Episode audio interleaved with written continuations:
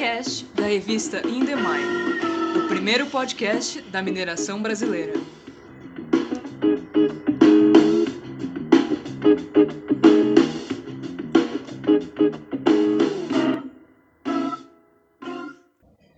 Caros ouvintes, o Miningcast volta nesta semana com a série Memórias, que traz fatos e personagens históricos da mineração brasileira.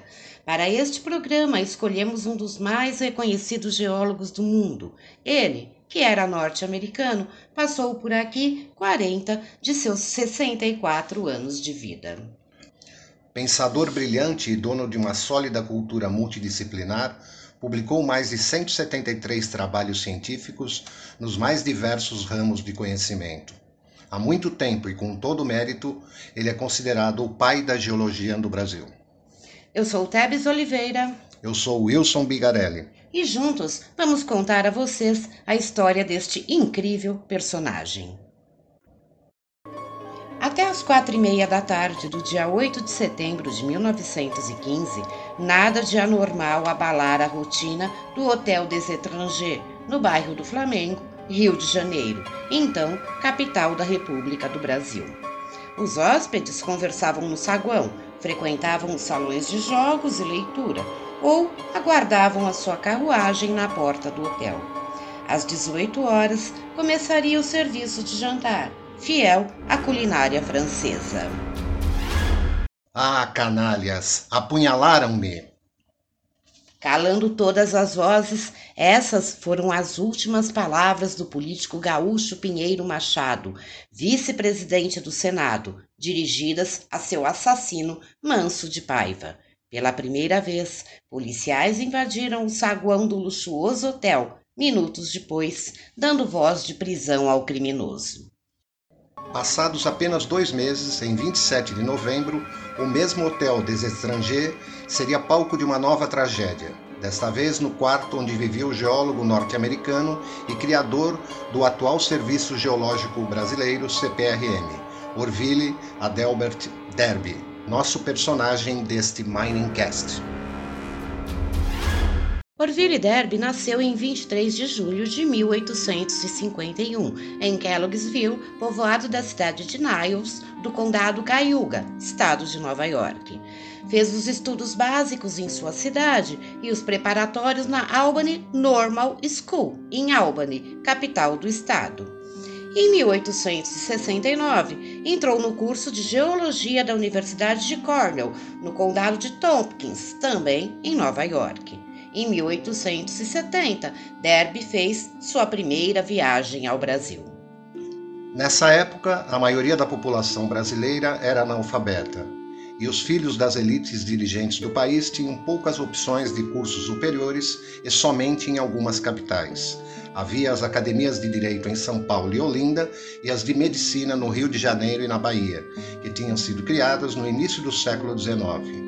Em 1874 surgiu a Escola Politécnica do Rio de Janeiro e um ano depois, em 1875, a Escola de Minas de Ouro Preto.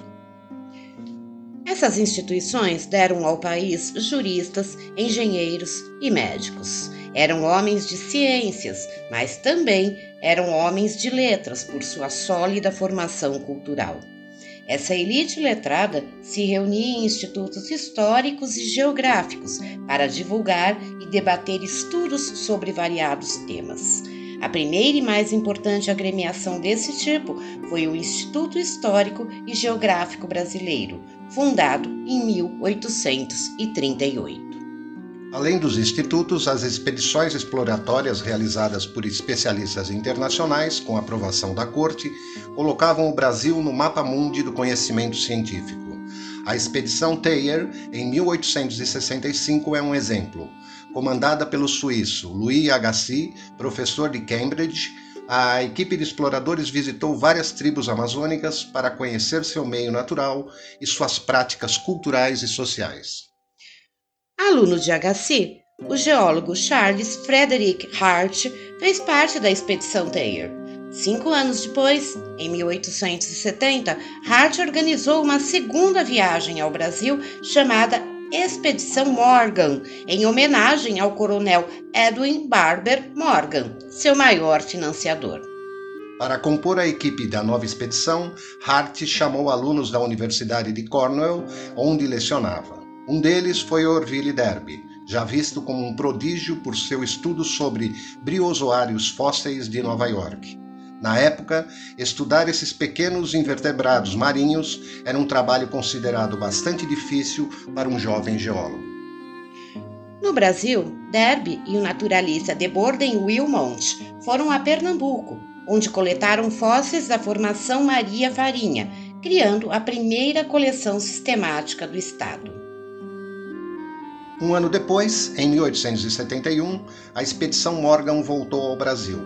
Com Hart, Derby conheceu os rios Amazonas, Tocantins, Tapajós e Xingu e montou outra coleção, desta vez de fósseis carboníferos de calcário coletados no rio Tapajós, em Itaituba. De volta aos Estados Unidos, Derby ocupou, a partir de 1873, o cargo de instrutor de Geologia e Paleontologia na Universidade de Cornell. Em 1874, Hart se licenciou do cargo de professor para uma nova viagem ao Brasil. Derby então assumiu sua cadeira até 1875. Hart voltou ao Brasil em 1874 para convencer o imperador Dom Pedro II da importância de elaborar um mapa geológico do Brasil. O imperador não só concordou, como autorizou o geólogo a formar a Comissão Geográfica e Geológica do Império em 1875. Para a nova equipe, Hart chamou Derby e outros seis geólogos, entre eles dois brasileiros e o fotógrafo Marc Ferré, hoje considerado o principal fotógrafo brasileiro do século XIX. Nomeado como assistente da Comissão Geográfica e Geológica, Derby volta para o Brasil, onde passaria os próximos 40 anos de sua vida indo morar no Rio de Janeiro. Pelos próximos dois anos, até 1877, Derby realizou pesquisas em três regiões. No Nordeste, estudou a geologia do recôncavo baiano e do Rio São Francisco. No Norte, conheceu os depósitos carboníferos do Pará e Amazonas. No Sul, dedicou-se a pesquisas no Paraná. Acontece que em 1875, quando a comissão foi criada, o Brasil, para variar, entrou em uma nova e grave crise monetária. Para cobrir o enorme déficit das contas públicas, o imperador Dom Pedro II reduziu os preços dos produtos e recolheu um quinto de todo o dinheiro que circulava no país. A insatisfação com as medidas, como era de se esperar, gera vários distúrbios e em 1877 a situação se agrava com a forte seca do Nordeste. Era o começo do fim do Império, mas essa história nada tem a ver com Derby.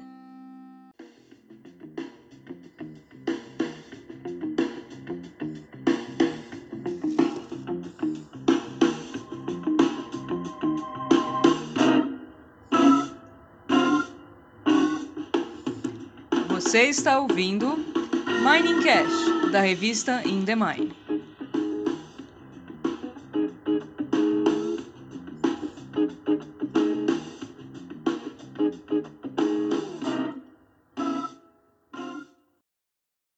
Como vimos no final do bloco anterior, o Brasil passava por uma grave crise monetária desde 1875. Um dos reflexos dessa crise foi a redução drástica dos recursos destinados à Comissão Geográfica e Geológica, o que comprometia o seu plano quinquenal de trabalhos. Por outro lado, a comissão demorava a apresentar os resultados de suas atividades e Hart tinha um acesso muito limitado ao imperador Dom Pedro II. Em junho de 1877, a equipe se dedicava a organizar as coleções formadas nas pesquisas de campo e elaborava os relatórios dos estudos. Foi surpreendida com a decisão do ministro da Agricultura, Comércio e Obras Públicas, conselheiro João Lins Vieira Cansanção de Sinimbu, de suspender as atividades da comissão, alegando economia de gastos.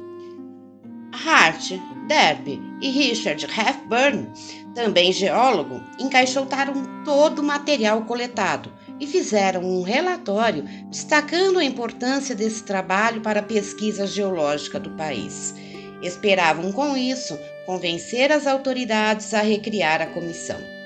As tais autoridades ignoraram o relatório e coleções, e no ano seguinte, em 1878, o órgão foi definitivamente extinto.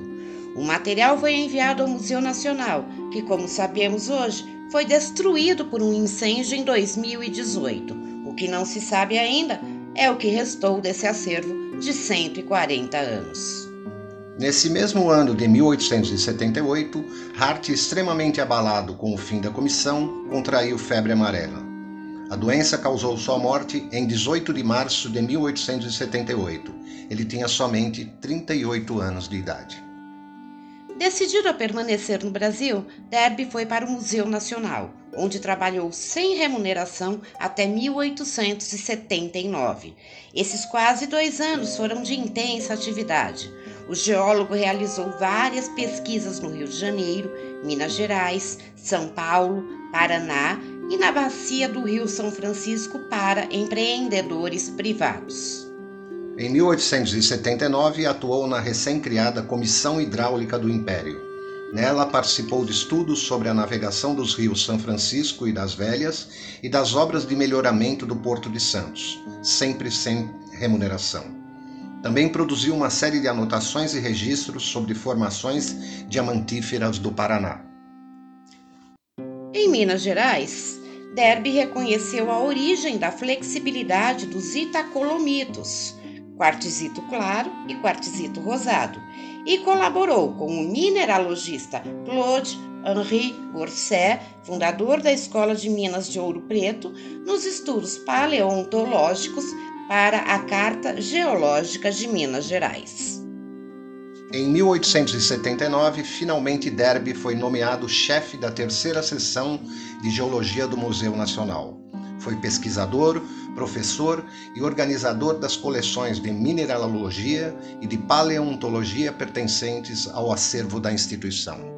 Também no museu, ele reuniu e organizou os estudos feitos por Hart na Amazônia e ainda enviou parte das coleções a especialistas para que produzissem artigos que seriam publicados pelo órgão. Mesmo assim, a seção de geologia continuou a receber bem menos recursos que as seções de zoologia e botânica, mais chamativas de público. Para completar o orçamento, Derby passou a organizar os gabinetes, laboratórios e coleções para que tivessem mais visibilidade. Além disso, começou a dar aulas e a escrever pareceres sobre a exploração das jazidas minerais e a produzir pesquisas na área zoológica. Apesar de todas essas atividades, Derby nunca deixou de realizar trabalhos em campo. De 1870 a 1890, quando deixou seu cargo no museu, publicou cerca de 42 estudos nas áreas de geologia, mineralogia, petrografia, paleontologia, jazidas minerais e meteoritos. Desde 1885, Derby já estava também envolvido com a criação de um plano de estudos sobre a geografia, o relevo e a estrutura geológica de São Paulo, a pedido do governador da província, João Alfredo Correa de Oliveira. Fez seu projeto baseado em um plano elaborado por Hart na Comissão Geológica do Império. A ideia era integrar a geologia, a geografia, a botânica, a zoologia, a climatologia e a etnografia de São Paulo em cartas na escala de um centímetro por quilômetro. O projeto foi aprovado e, um ano depois, Derby foi nomeado chefe da Comissão Geográfica e Geológica de São Paulo, atual Instituto Geológico de São Paulo, criado em 1886. Nessa época, a então província de São Paulo estava em franca expansão agrícola devido ao crescimento da lavoura cafeeira. Por isso, era fundamental contar com conhecimentos geológicos para definir as melhores áreas para o plantio de café. Em 1888, coube a Derby redigir a ata de recebimento no Museu Nacional do meteorito Bendegó, que havia sido encontrado em 1784 em Monte Santo, no interior da Bahia. Anos mais tarde, escreveu um artigo sobre o meteorito, publicado nos arquivos do Museu Nacional em 1895. Até 1890, Derby se divide entre a Comissão Paulista e o Museu Nacional. Com a proibição do acúmulo de cargos por lei, deixa o museu e muda-se para São Paulo. Entre seus colaboradores, o mais próximo era o engenheiro Teodoro Fernandes Sampaio, com quem trabalhou em 1879 no Vale do São Francisco. O trabalho da Comissão Paulista rendeu uma grande coleção de geologia e uma série de artefatos etnográficos. Por sugestão de Derby, foi criado o Museu Paulista para receber o acervo e torná-lo público. Derby também apoiou a criação do Horto Botânico, futuro Instituto Florestal de São Paulo, e participou da fundação do Instituto Histórico e Geográfico de São Paulo em 1894.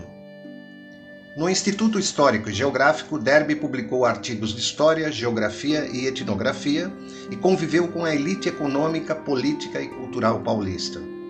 Foi nesse meio que o geólogo conheceu Euclides da Cunha Ficaram amigos e alguns anos depois, Derby deu ao escritor valiosas informações sobre geologia e antropologia física e cultural, que acabaram nas páginas do clássico Os Sertões.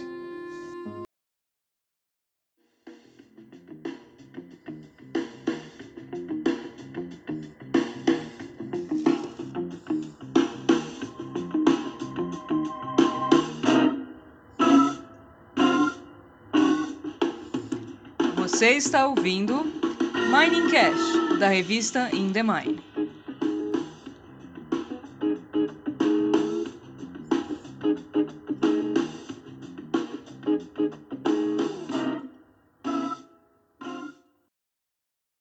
Tudo ia aparentemente bem com Derby na Comissão Geográfica e Geológica de São Paulo, quando ele virou alvo das críticas de Francisco Bering, professor da Escola Politécnica de São Paulo. Defensor dos conceitos da escola francesa, o professor discordava dos métodos da escola americana empregados por Derby nos levantamentos cartográficos. A crítica se estendia também a duas visões científicas opostas na época: a da ciência aplicada e mais prática, defendida por Bering, e a da ciência pura, que ele atribuía a Derby. Derby era um pensador multidisciplinar, o que se refletiu no projeto abrangente do mapa que ele havia proposto ao governador paulista. Não era um processo fácil e muito menos rápido, só que as elites e o governo da província tinham pressa. Apesar das pressões, os primeiros três mapas do estado só foram publicados em 1899, 13 anos depois de criada a comissão. Outros 14 seriam lançados ao longo dos próximos cinco anos, até 1904. Mas o que complicou mesmo a vida de Derby e acabou dando razão a Bering foi que, entre os mapas publicados, não estava o de uma área vital para o desenvolvimento das fazendas de café. Era o chamado Sertão de São Paulo, na região oeste, que representava quase um terço do território da província. Os debates entre Bering e Derby eram realizados através da imprensa, ganhando grande repercussão pública.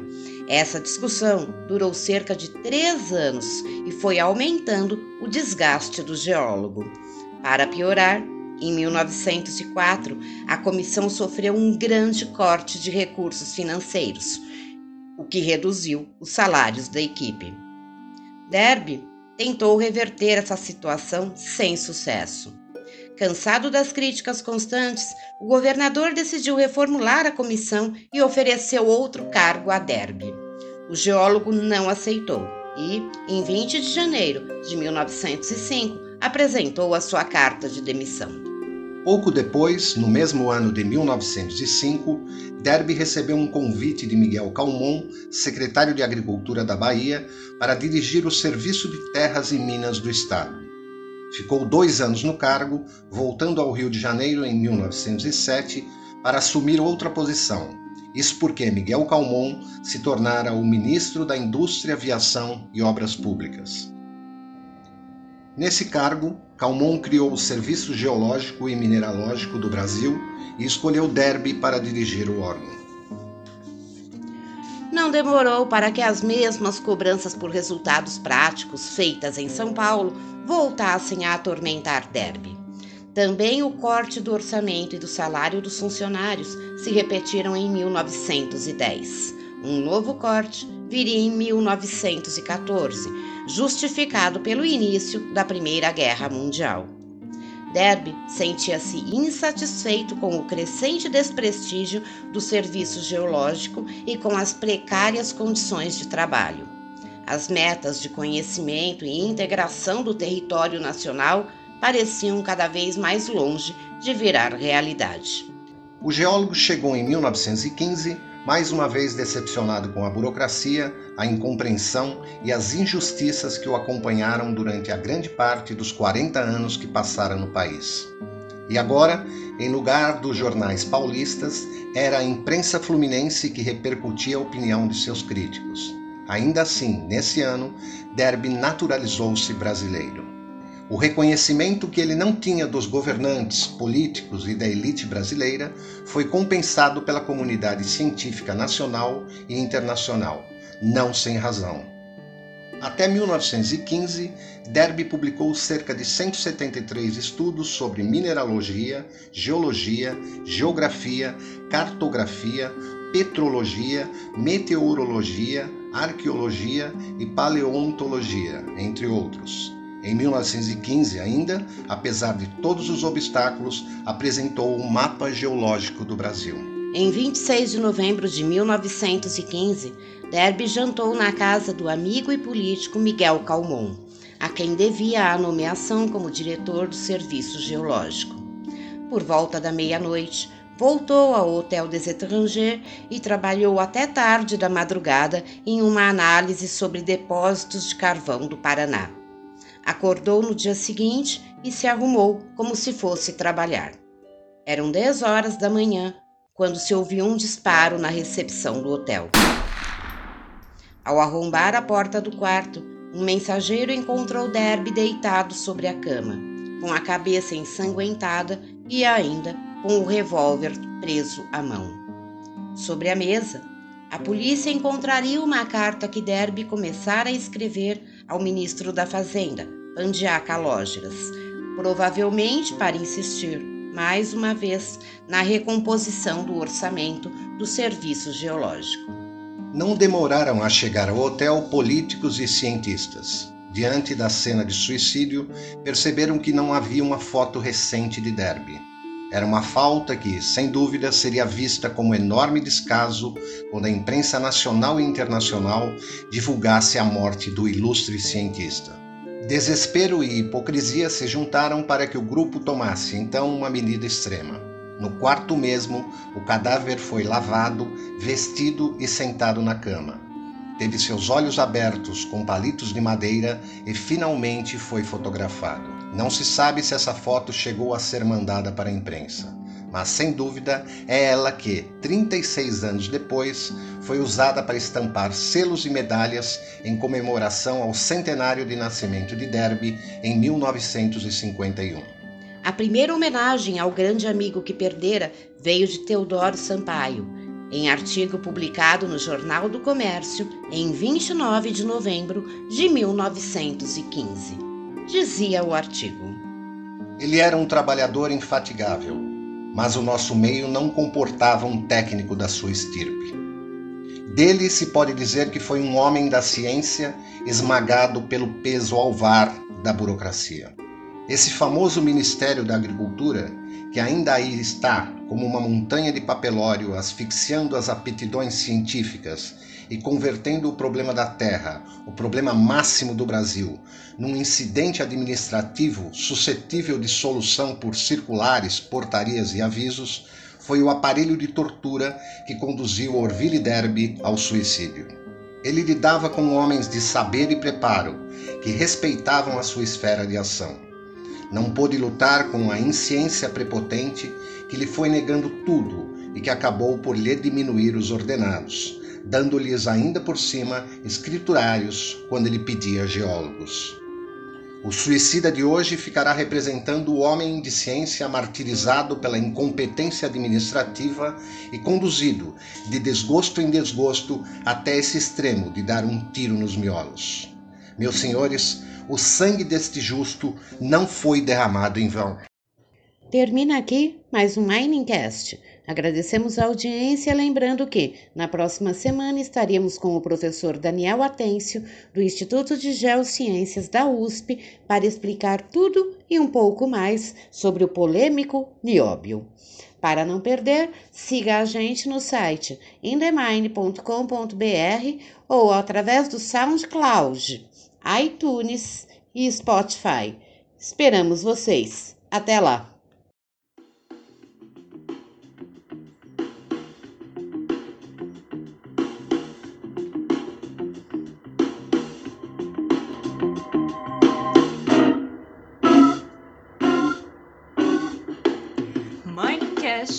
Revista In The Mine, o primeiro podcast da mineração brasileira.